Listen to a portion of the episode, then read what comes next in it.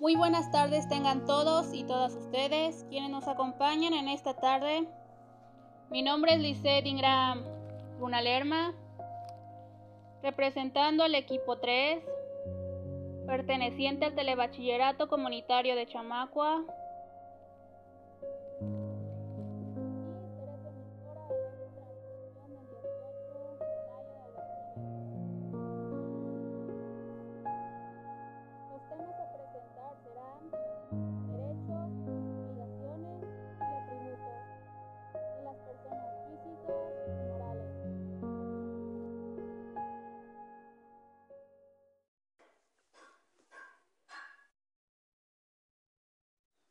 Algo que hay que dejar en claro es que tanto una persona física como una moral cuenta con derechos y obligaciones.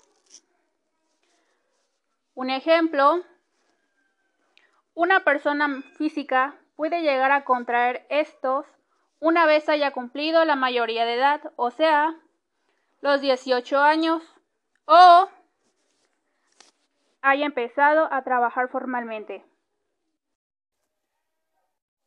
Segunda pregunta. ¿Cuáles serían los regímenes de personas morales? Hola, ¿qué tal? Mi nombre es Andrés Estrella Pineda, soy del grupo Quinto ACM y en este video les voy a explicar a cómo registrarse en el Servicio de Administración Tributaria, el SAT, mientras yo voy registrando a mi cliente en la misma. Lo primero que vamos a hacer va a ser ingresar a la página oficial del SAT. Posterior a ello vamos a comenzar a tramitar el RFC Ingresamos a trámites del RFC. Seleccionamos la opción inscripción al RFC. Posteriormente daremos clic en obtén tu RFC con el CURP. El trámite es totalmente gratuito, deslizamos a la parte de abajo y damos iniciar. Capturamos el CURP, en este caso voy a capturar el CURP de mi cliente y vamos a introducir el texto de la imagen y damos continuar.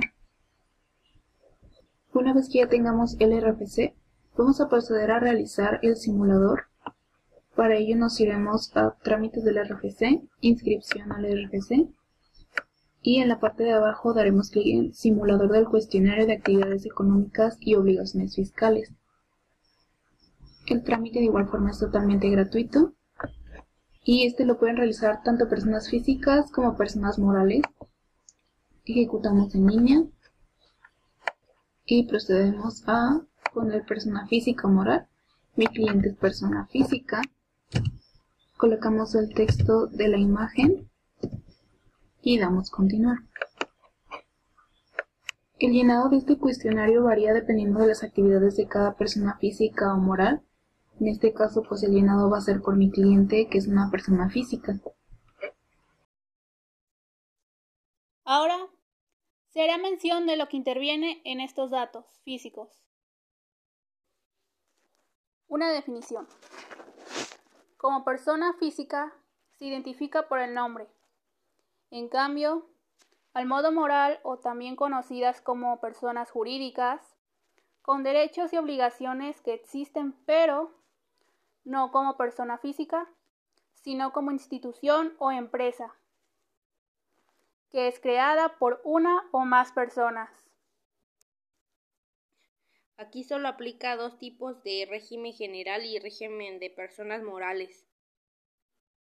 Asalariados, honorarios, arrendamiento, actividades empresariales, RIF, incorporación fiscal.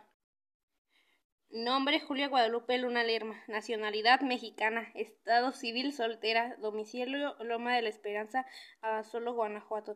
Trabajo. Soy cocinera de un restaurante que atiende por las noches en Irapuato. A continuación se hará un par de preguntas. Comenzando por la física. ¿Cuáles serían los regímenes de personas físicas?